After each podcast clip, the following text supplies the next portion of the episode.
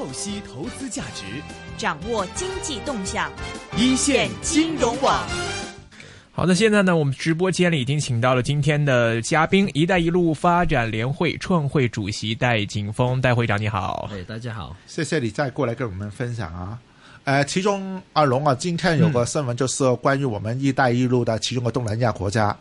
呃，这个也是我们所讲的湾区要复协的地方，嗯，马来西亚是。昨天晚上我看了报很多报道关于马来西亚的，呃，如果讲的话，到底我们这个东南亚国家往后有什么观点，你可以跟大家分享了？呃，其实呃，中国过去呃五年跟马来西亚是有很多合作的，其中一个呃青州我们特别比较熟啊，因为我们本身联会是他的签约的合作伙伴啊，对啊，啊是呃，所以就是其实青青州在马来西亚有一个呃合作的呃合作的青州在哪里？青州是在广西的。广西的青州，广东话是欽州啊，欽州系啦，欽州系啦。哦，呃，所以就是其实我相信不同的城市也会跟马来西亚有很多不同的合作啊、呃，好像钦州他们在马来西亚有他们的一个合作的试验区，有一个呃保税区也在运作的。所以其实呃今因为今天我们看见了他们的政府会会换一个一个班子的話，我相信可能會對。我不知道会不会对这一些项目会有什么的影响，所以这个我们还要观察这个方面。但你个人看呢，有这个新的总统，有九十多岁的老人家，九十二岁，很 大年纪，真不好以想象。呃，是好事还是不好事？其实现在这一次的选民的一个最大的一个意愿，就是希望这个政府可以，呃，在在贪腐上的问题上面有一个改善。这个就我相信是是这个马来西亚人民的一个最大的一个愿望。我相信他们肯定会把这个政府，呃，在这个方面他会先做好。所以我相信他在一些基建上面，我会有一个担心，就是说，因为会不会因为这些影响会出现一些延误了？这个就是我觉得会有这个方面的一個這個考虑。两个不同的手上，一个是过去，一个是新的，他们对中国的态度有没有感觉是有不同，还是很接近呢？呃，其實我相信現在他這個新的總總統，他是由不同的黨派而組成的，所以他們具體那个方向是怎麼樣，我相信他們可能內部還要再再商討討論。如果對華人呢，因為馬來西亞是蠻多華人的，呃，他們有個叫普通話怎麼說啦，某族好吗？啊，如果這樣的話，對華人的社會。有这样的新的总统，也是一个很舊的總統啦。三十年前，嗯、到底是好事還是坏事了？也是。我们现在看见报道出来，就是比较正面，但具体在马来西亚什么情况，我们还要再具体观察，因為這個也是今天发生的事情。呃，好吧，如果讲的话，我还是回来了，我们大湾区了。我们如果利用这个马来西亚跟大湾区的关系的话，其中这个马来西亚有个很关键的，我们从前也讲过了，马来西亚影响我们一带一路最影响的是哪一个呢？船马六甲那个地方，从这个中东通过马六甲，通过新加坡才能够到，才能回到中国。到底如果这样的发展的话，它能够帮助我们香港这个航运的方面的話？请你分享你的专业啦，有什么注意应该注意的地方呢？其实马来西亚两个比较重要的码头了，一个是 Port Klang，一个是 TPP，两个是比较多用的一个码头。呃，基本上很多船公司一直是选择这两个码头，一直是选择新加坡，所以这三个码头的位置在整个海海呃海运的航运上面也是非常重要，因为在亚亚洲去欧洲的呃大部分绝大部分的基本上应该差不多全部了的航线都要通过马六甲，所以。在哦海运上面，呃，这个是一个必经之路，所以这个呃航运的航道的一个控制啊，这个是对整个啊的、物流啊，还有这个呃那个能源的一个运输啊，也是非常有大的重要性。呃，关于能源来说，其实这个也跟一带一路有一个很大的关系，因为以前我们只有一条海路，就是通过马六甲。呃，从中东运油过来啊、呃，亚洲。但现在为什么我们要开一条中巴经济走廊？就是如果我们有一条有一条路，有一条陆路可以从呃新疆，就是呃喀什那边，可以直接通到呃巴基斯坦斯呃巴基斯坦的瓜达尔港的话呢，呃通直接通出去之后呢，我们就可以把石油或者一些其他的物资，可以从呃瓜达尔港，然后从巴基斯坦一条中巴经济走廊直接就运到中国了。所以这个也是另外一条路，可以把。啊，打呃，可以从陆路方面打把这个物流方面打通。有保留，我我我同意你的观点，但是有保留在哪个地方呢？我们前段时间呢，就是不到十个月，我们也发现有一个油管，新的油管，就是中面油管。对，嗯，中面油管开了之后呢，没有完全解决了马六甲的需要，因为油管呢供应量是有限的，它现在占。整个中国呢，要用油的百分比呢，中国要用油的有一个马六甲海峡来的百分之八十，有一个中苏油管，有个中哈油管，有个中面油管，但基本上都是五到十五左右这个百分比，油管还是有个。所以就是你多了一个中巴经济走廊的话，也不能解决所有。我给你说的多一点的话，解决百分之二十。所以这个马路闸呢还是很重要的一个地方。对，其实我相信不能完全解决，但是起码多了一条渠道。因为现在基本上只有一条渠道，这马六甲。但是通过这五年、十年这个建设，刚才你说到了中缅那个油管啊，还有那个呃中巴经济走廊啊，如果都能够呃。顺畅的话，我相信也是可以分担一些，可可以分担一些风险的。这个我相信是一个这样子的一个策略了。好，如果回到嗯马六甲海峡的话，跟这个码头没关系了，因为油是从中东过来，通过这个马六甲海峡的话回来我们中国地方，所以基本上它跟其他客运不同。呃，什么客运不同呢？如果是跟阿里巴巴买了东西。太猫，我可能在陆路上呢就留下来，但这个油是中国税要的话，它只是路过，跟码头没关系吧？它不一定要，但这航道就是基本上也要通过马六甲那那那个那个航道，因为基本上呃那个地方才水够深了，但码头就没税要了。呃，码头它一般是货运的中转的一个作用比较大一点。所以，如果这个码头建成的话，它影响比较大的话，就是一些客户可以下船，然后紧张。啊，这个，这 我不知道用词对不对啊？我不是专家。因为什么紧张呢？我一个船过来分了之后再重运，可以整个船呢开到大连，对大连有需要的。但如果油完成是不用考虑吧？应该是我要考虑的是其他的，呃，集装上的需要，对吗？对对对。比较多是应该是货运上面的一个考虑。好，如果这样的话，再来我要学习的另外一个焦点呢，因为以后我们再谈呢，到底我们整个大湾区怎么跟他们合作？因为如果谈到码头的话，我们有新加坡，呃，马来西亚，你说你有两个，所以今天呃马来西亚大选之后呢，这两个码头跟新加坡这个码头呢，分工上有没有差异？这个真的完全不懂。其实如果码头来说，要看两个。货源一个是出口，出口跟进口了，一个是转口。其实上海是转口了，对啊，两个都是很重要的。好像香港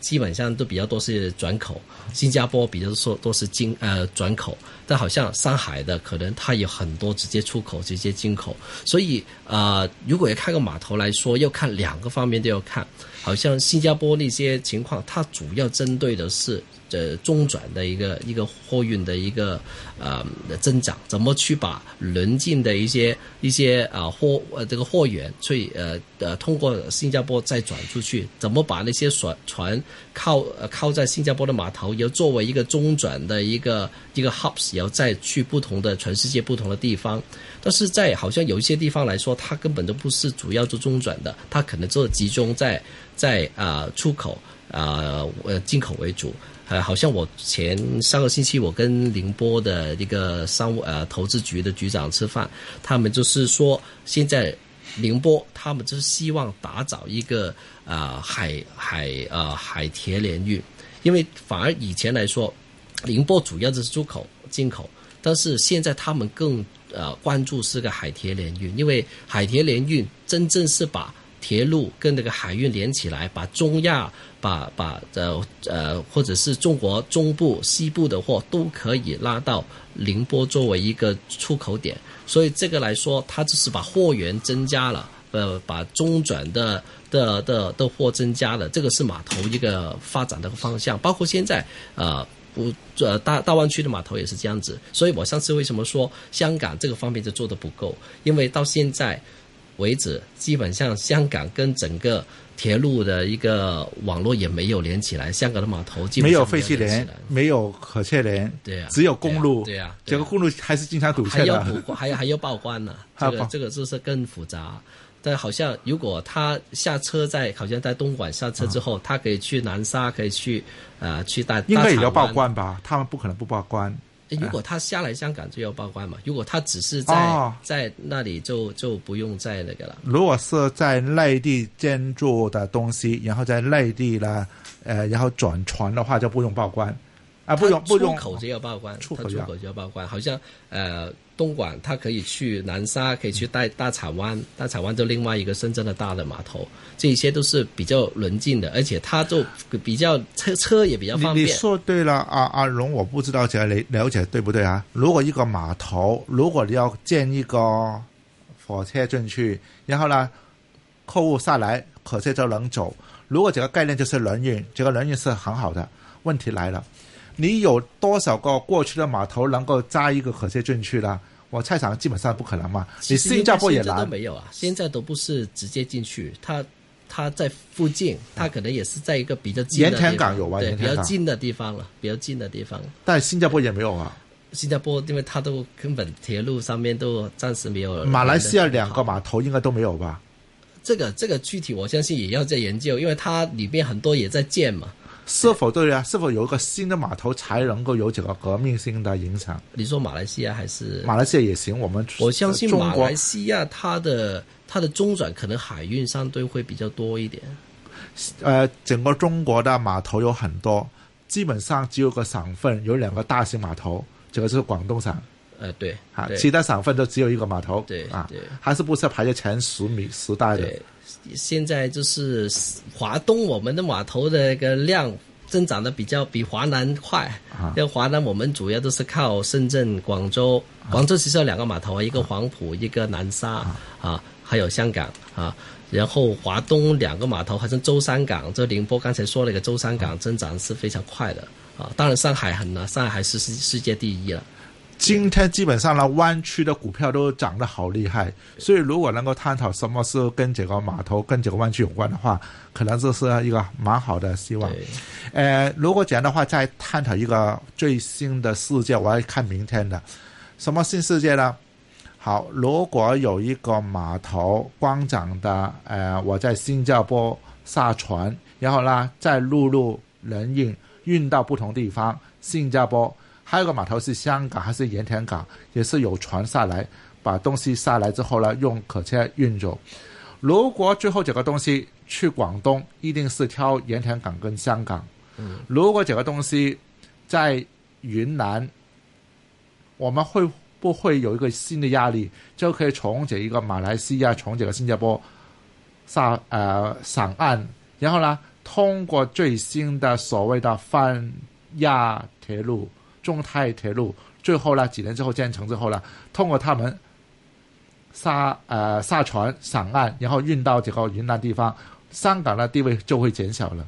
我相信现在那个铁路很多都是在建，那具体它到时能够有多少的载量或者市场有多少，这个真的要建建成了才能知道。但是我相信这个机会是有的，因为呃铁路有它的好处，就是特别去内陆点、内陆的城市，呃它可能成本会会低一点。但是如果去海边一些个港口的城市的话，就可能用海运会呃成本会会会低一点。这样的话就要看具体它的目的地在哪里。嗯，嗯，好，我谈到将来在在以后的世界呢，就再希望听听你的意见。我们今天所做的贸易呢，就是有东西运过来，然后呢，在当地呢找一个批发商把它卖掉，然后在这个过程中间呢，我能够有多少需要的话，批发商也好，零售商也好啦，就通过不同的自助商，呃订单然后出来，整个流程是怎样的？以后我们贸易世界应该是改了，特别是阿里巴巴的出现，这个电商出现，我光写了一个文章，上个星期也是差不多的概念，我会发现呢、我们的将来这个阿里巴巴影响蛮大，还有我们整个湾区所照顾的地方，整个东南亚也是走得蛮快的。背景第一个，呃，东南亚最大的电商 Lazada，他已经给阿里巴巴买了超过百分之八十了，所以阿里巴巴用的模呃模型呢，在整个东南亚会发生。还有一个呢，阿里巴巴已经帮助泰国政府啦卖米，这个卖米的方法呢，也是会通过它的天猫来卖。所以如果贸易改变，问题是问会不会改变？如果贸易改变的话，我们整个物流是否也会改变？怎么改变？其实现在都已经改变了。我们过去，因为我本身也是做物流的行业，我们过去十年，从零八年开始，因为零八是一个在物流业的国际货运业的一个很大的转变的年。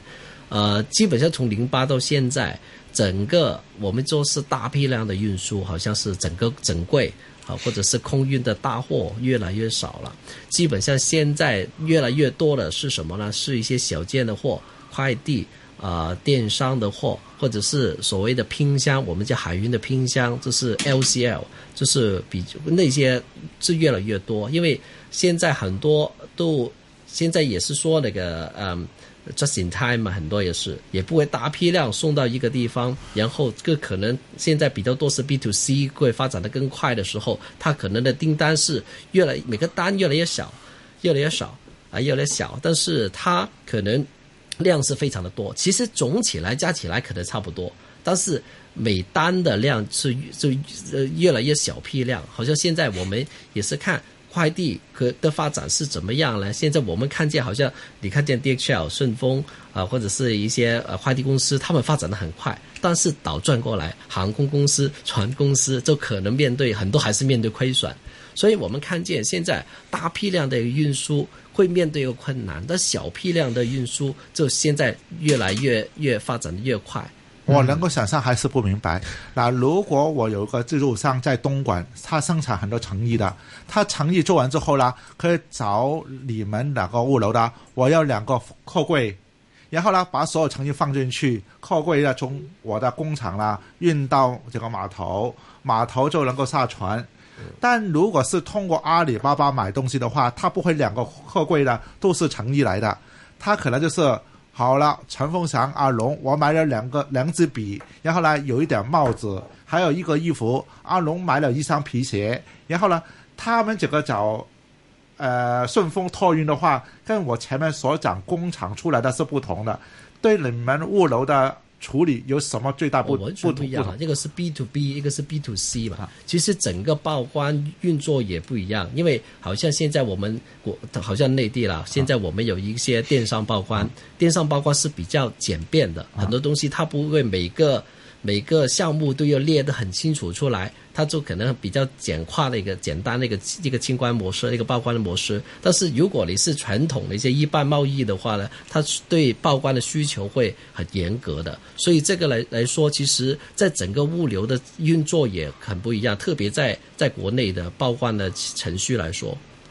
哎，具体能够能不能多讲一些个案？有差异在哪里？因为我我的世界只想象出来的，没有太清楚的一个概念。好像呃，如果你是一个海海运出去或者一个 B to B 的这样子出去的话呢，你要每一个货物的一个明细也要写得很清楚，在报关报关单上面。但如果你是快递清关，很多时候一个 Excel 给他给海关，他都可以接受了。当然，他有一个要求，他好像每个公斤他有公斤数的也要求。它不能好像每个公每个每单不能超过某个某个公斤数，还有这个货值也每单不能超过某个货值，它可才它才可以用这个电商模式的一个清关啊。多多想想想象一个东西啊，我光说了我是陈凤祥，我买了两支笔，然后呢一件衣服，阿龙买了一双皮鞋。如果在我们眼中看的话，我就等顺丰等阿里巴巴把我需要的东西送到我家门口，最好是同一时间。不要我要三个东西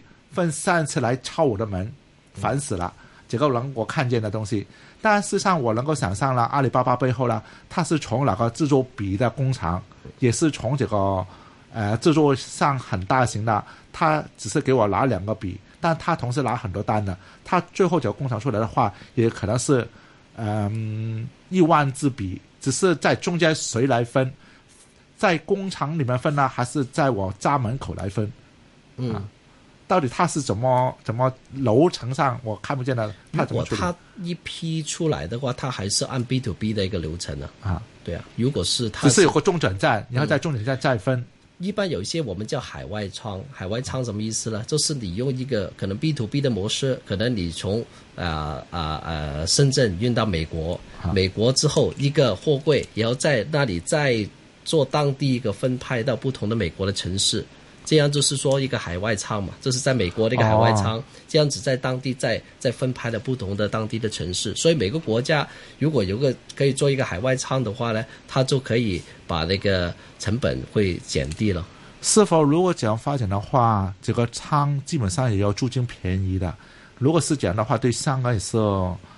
前景有压力的。如果这个便宜是电商越做越多，我觉得更加重要是那个关务的问题。好，好像为什么香港有这个优势？就是香港不用报关，可以它作为整个亚亚洲的一个海外仓，就是把整个亚洲它需要的，呃，把香港作为一个仓库，也有可能日本它需要，它就可以继续日本，啊，这个呢韩国需要它去韩国，台湾需要它去继续台湾，这把香港作为一个亚洲亚洲的一个海外仓，这个是香港现在有些有些公司也是这样子在做。我能够跟大家分享一下刚才啊 Ram 所讲的报关的东西啦。我特别去这个码头看了 HIT，呃，他们每一天很多客户啦从船上掉下来，然后送到一个啦放两三天不收费的短时间的叫什么自仓啊自船，在这个过程中间呢，香港税务官还是海关都不去打开哪个货柜的，但不完全不打开。他需要的话才去打开，基本上是没有说来一千个找一个打打开来看的。但如果在其他世界的不同地方的话，都要有一个百分比的都要打开的。所以实际上呢，香港这个是又是呃减轻时间上的成本，对吗？对对对，啊，挺好玩。对，其实上次其实我上次来的时候有一点，我想再再多说一点，这关于那个机场，因为像其实说那个深圳、香港。澳门跟那个广州机场的一个合，还有珠海机场的一个合作嘛。其实最近，呃，我觉得又又多了一些新的一些发展，就是说，因为我们一直觉得，我其实我这个以我一直觉得这个观点啊，香港应该跟深圳合作，深圳也应该跟香港合作。原因是什么？有啊，老板是同一个了，对，很接近。而且就是说，为为什么有些人说，哎，甚至为什么不跟？啊，广州合作为什么要跟香港合作？因为我觉得 两个两个机场，在啊广州这个机场它是很完整的，它有国际航线，它有国内航线，它有 FedEx 是在广州机场是呃一个呃亚太的总部，它有南航这个很大的航空公司作为一个一个 base 在在广州，它是很完整的一个机场，它有很多跑道。所以我觉得广州没有太大的必要跟其他机场合作，反而深圳跟香港是有很大的合作的空间。为什么？呃，我之前就是说，香港国际航线很多，国内航线相对来说很少。但是深圳来说，深圳来说，国内航线很多，国际航线相对少，所以两个机场是有很大的和互补的一个一个一个一个。不说国家有意这样安排吗？把深圳压得很死啊！呃，还有就是另外一个，就是深圳始终没有一个很大的航空公司的 backup。好像香港有国泰，还有很多不同的外行都在在香港作为一个 hubs，所以我觉得在两个方面来说，两两个如果能够合作配合是最理想了。当然，可能现在可能珠海的的的的呃发展跟香港的配合可能走得更快，但是我觉得未来来说，最终我觉得深圳跟香港这两个机场还是需要一个很大的合作，所以我们经常也会跟一些。国家的一个智库会提提供这些意见，就是说深圳、香港的机场怎么去去合作，这个是未来最大的方向。珠海可以是个配合，但是我觉得最终还是深圳跟香港两个大的机场去合作，这个才是深港这个空运的发展的一个未来了。嗯，如果这个只是我们一个湾区里面的合作，但如果对湾区往外的这个东南亚、南亚有没有什么好的建议？以后是合作啦、竞争啦，还是有一些跟整个中国连在一起，对其他欧洲地方一个不同的分工呢？我觉得，如果是呃东南亚来说，现在比较大的机场，好像台北啊，或者东京啊、新加坡，其实因为要看客运还是货运了。因为客运来说，就要看旅客的这个情况。我相信现在旅客最多肯定是中国嘛。就基本上，呃，最多游客的地，呃，最多游客的就是中国，所以我相信，香港有这个有这个有这个方面的优势了。但是你说货运来说，现在出口的货量还是我们看都是香港啊、上海啊这些增长还是很快，主要都是因为现在不管出口跟进口都是跟中国有关嘛，基本上很大的。基本上贸易方面很大很大部分都是跟中国有关，所以我相信在货运的发展来说，还是上海啊、香港啊，还是有一定的优势了。我听见有个建议，这个建议就是说呢，最近呢，不是香港经常问呢，我们没有地方，所以呢，如果有高尔夫球场把它收掉，我们不要高球了，我要建房子；有个公园，我们不要公园了，我们要建房子。最后呢，请我办法。我们不要货柜码头了，我们建楼，把货柜码头啦转到其他地方去，呃，转到深圳也好，转到什么地方也好，香港就用来建房子。你对一个货柜码头变成建房子，在湾区里面，你怎么看这个？表达方法，我觉得很可惜啦，因为其实我这我这样看法，我觉得如果我们在九七的时候，我们搬机场的时候，同时考虑搬码头，我觉得现在可能我们的世界第一的呃的货运的那个海运那个地位，可能不会退的那么快，因为其实现在我们为什么退的那么快，其实有一个很大的原因就是我们成本很高，我们成本高。地价是其中一个，另外就是人呢。那地价其实我们现在在在市中心里面做码头，其实呃，我觉得这个不是。从前这个不是市中心来的，从前这个时候基本上以前以前不是市中心了，现在基本上那里也算是市中心了。现在葵涌这个地方，所以呃，当时我们在启启德机场搬去呃那个新的机场，呃，可以把香港的空运的个优势延续到今天。如果当时我们考虑到这一点，好像现在才有人提出搬去常常州，还是比较偏远的一个地方，成本比较低，物流的时效会更好。因为现在在在葵冲在市中心也会很堵车嘛。如果我们在 在一些呃远一点的地方，位置宽一点的地方，会会做这个码头的一个发展的话，我相信。可能我们在海运上边也不会推得那么快，因为香港毕竟是个自由港，我相信香港有一定它的优势。如果不要说谈班，我们只是利用这个湾区的分工的作用，我们把更多的需要的话，我们利用盐田港，盐田港再把它做大，还是利用现在所讲的前海也做个码头，呃，蛇口也把它做大，香港基本上就把这个货柜码头啦压缩。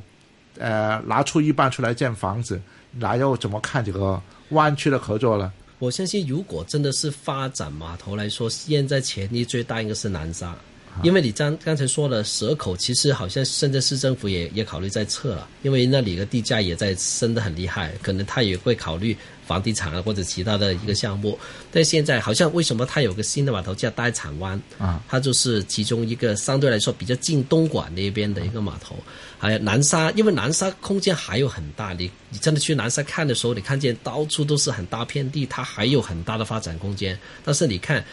呃，蛇口啊那边其实基本上已经发展的空间不是很大了。所以你说，如果大湾区真的有一个最潜力最大的码头，我相信是南沙机会比较大一点。嗯，但没有最近听见这个计划出来啊，谈是人谈，对吗？其实现在呃，好像马士基他已经，马士基是最大的船公司，他已经把这个总呃这个亚这个中国的总部华南的总部搬去南沙了。所以其实很多船公司他也会考虑这个方面，它的增长也特别快，在南沙方面。还还要学习一个东西啊。我们湾区很多不同方案看了很多，一个码头跟一个工业园之间的关系到底有还是没有？如果我们在南沙建一个新的码头出来，是否南沙的周边应该有个工业园？这个我也是看到很多不同的说法，还是不太明白。工业园跟这个码头是否应该同时存在，是以后的世界最漂亮的安排吗？其实马南沙现在已经有一个码头了，已经很成熟的了。南沙不是建一个新的码头，它本身已经叫一期、二期，已经很很大很大的量在走了。它的量其实增长的非常非常的快，而且它的深水港，它是个深水港，不是一个驳船的码头。呃，它可以做中转，可以做直接出口，所以这个。你说这个呃工业园，工业园跟它肯定有一定的关系，因为所有的出口在哪里了？出口都可以出出过去，但是其实整个广州都有很多不同的工业工业园，它有不同的保税区，它也有工业园，它也有。但其实我相信南沙如果要覆盖的，它不只是广州，它可能会呃佛山啊，还有呃佛山其实很多都拉去南沙了，因为佛佛山拉拉去南沙可能那个时效也是比较快。啊，好像其他的一些再再再远一点的一些珠三角的一个城市，他可能也会考虑南沙了。我我是用一个比较简单的，不要太专业，我真的不是这方面的懂的人。如果在考虑我手上有一个东西穿的衣服，然后呢，我是要把它啦紧张，整个不紧张啦，我可以扎些漂亮的呃呃是松口的襟花嘛？好吧，很简单，两个加起来。我的花假花呢是从一个越南来的，我衣服是在东莞来的。我两个是否放在工业园？两个客户运到在一起的时候，我在工业园加工之后重新打包。如果百分比是多少的话，百分比是大部分是在大大陆的话，这个是 made in China。如果这个花的成本是高的话，我就 made in 越南，然后再重新下传。工业园到底是否可以有怎样用途呢？我相信不同的工厂，它会有做这些不同的项目了。但具体你说那个百分比是多少，我都不是很清楚了，因为我们也我们也不是不是做贸易加工那一块。但是有很多啊，好像香港也有了，就是把外国的原原料或者一些，但我们没有工业园嘛，我是运到工厂去去加工啊。可能有一些它在保税区里面，可能它有这些很多很多工厂也是在保税区里面。它就是在保税区里面做一个加工，有一些是一般贸易啊，有一些是来来料加工啊，这样子了。好像现在我们我们也做很多快递嘛，去了一些孟加拉、呃斯里兰卡、柬埔寨这些地方，都是把一些原料运过去，然后在当地再做一个衣服，再运到美国、欧洲。其实也是你刚才说的个道理，就是可能在不同的城市。用一些不一定是工业园，就是加工的地方。对啊，对啊，所以就是好像孟加拉、斯里兰卡、柬埔寨这些地方也是做很多加工的一些一些项目在里边啊。所以我们现在运快递过去，很多也是运那个纽扣啊啊，那个呃衣衣衣袖啊啊，还有的领领领子啊，这些都是运过去那边再做加工的。对啊，对啊。嗯，最关键，哎呀，啊啊啊！龙友，我是对高科技的，所以对着你来问。到底这些码头，我们以后的世界高科技能够体现在哪里？是否我们的香港的压力会越来越大？你光讲到南沙都能够做高科技的东西了？你说这个出口的货品还是它的流程？啊，就是这个港口港口的高科技，其实物流的高科技。现在基本上这个报关流程很多的电子化，现在已经没有那个。纸纸某纸报关了，没没有，就是全都电子报关。这样有什么好处？第一就是全国容易联网，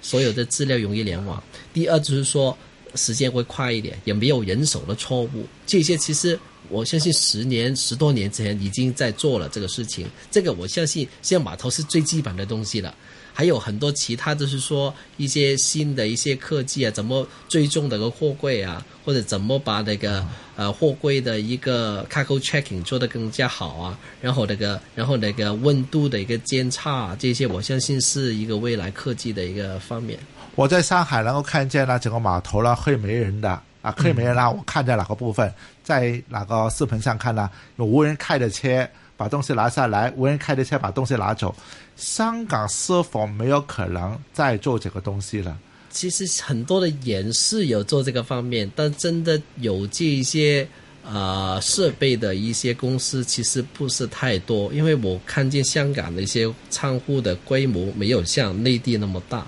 所以可能我暂时看到没有像内地那个那个科技的仓库里面的的发展那么快。但是我相信香港也有一定的一些呃仓库的科技的发展，但我看见使用来说，应用还是内地比较大。内地地方多，我要做一个啊、无人开的车的话，它容易处理，因为无人车有两个无人车，一个是正经呢，它是在公路上能够走的无人车，一个无人车是有个路轨的，设计好，你只是在上面走。香港地方那么小，怎么能够做这一个的话？我不是对香港很悲观，我只是感觉呢，香港还要想一想，我怎么能够配合呢最新的科技，然后呢能够改变我们现在的处理办法，才能够有新的希望。对，啊，呃，所以你们是一个物流专家，如果不谈港口的话，物流又怎么会利用呃新科技的以后的世界？我相信现在了，特别我我们最近做的比较多是一些空运跟快递的一个事情。其实现在这一些项目基本上跟科技也连接的很紧密，因为现在好多时候的一些 cargo checking 啊，或者是一些每票的一个跟踪啊，它需要做的很细。它可能收一票货的时候，它可能要要要马上的追踪在哪里。所以这些我相信里面都是需要很多不同的 IT 上边的一个支持才可以。呃，好的，谢谢啊。呃，Ram 是我们第二次再过来跟我们分享的嘉宾，也是一个“一带一路”的专家，也是我们物流航运的，不能说航运，还是主要物流了的专家。对我们整个湾区的发展的话，也希望呢以后能够多听你一些意见，关于怎么利用湾区把东南亚跟南亚连在一起。呃，马来西亚的大选改变了我们很多，呃，以后的可能发生新的改变。最少是我能够看见呢，大陆在马来西亚的投资是最多的，这个会不会影响呢？就看按照你所讲呢，我们多看一段时间，很多问题就能够出现了。OK，好的，我们今天非常高兴呢，是请到了“一带一路”发展联会的创会主席戴景峰戴主席做客到我们的一线金融网来，跟各位从这个物流的角度来说一说这个呃中国在东南亚也好，在粤港澳湾区里面物流发展的一个前景的情况。非常感谢你的分享和光临，谢谢。谢谢。好，拜拜。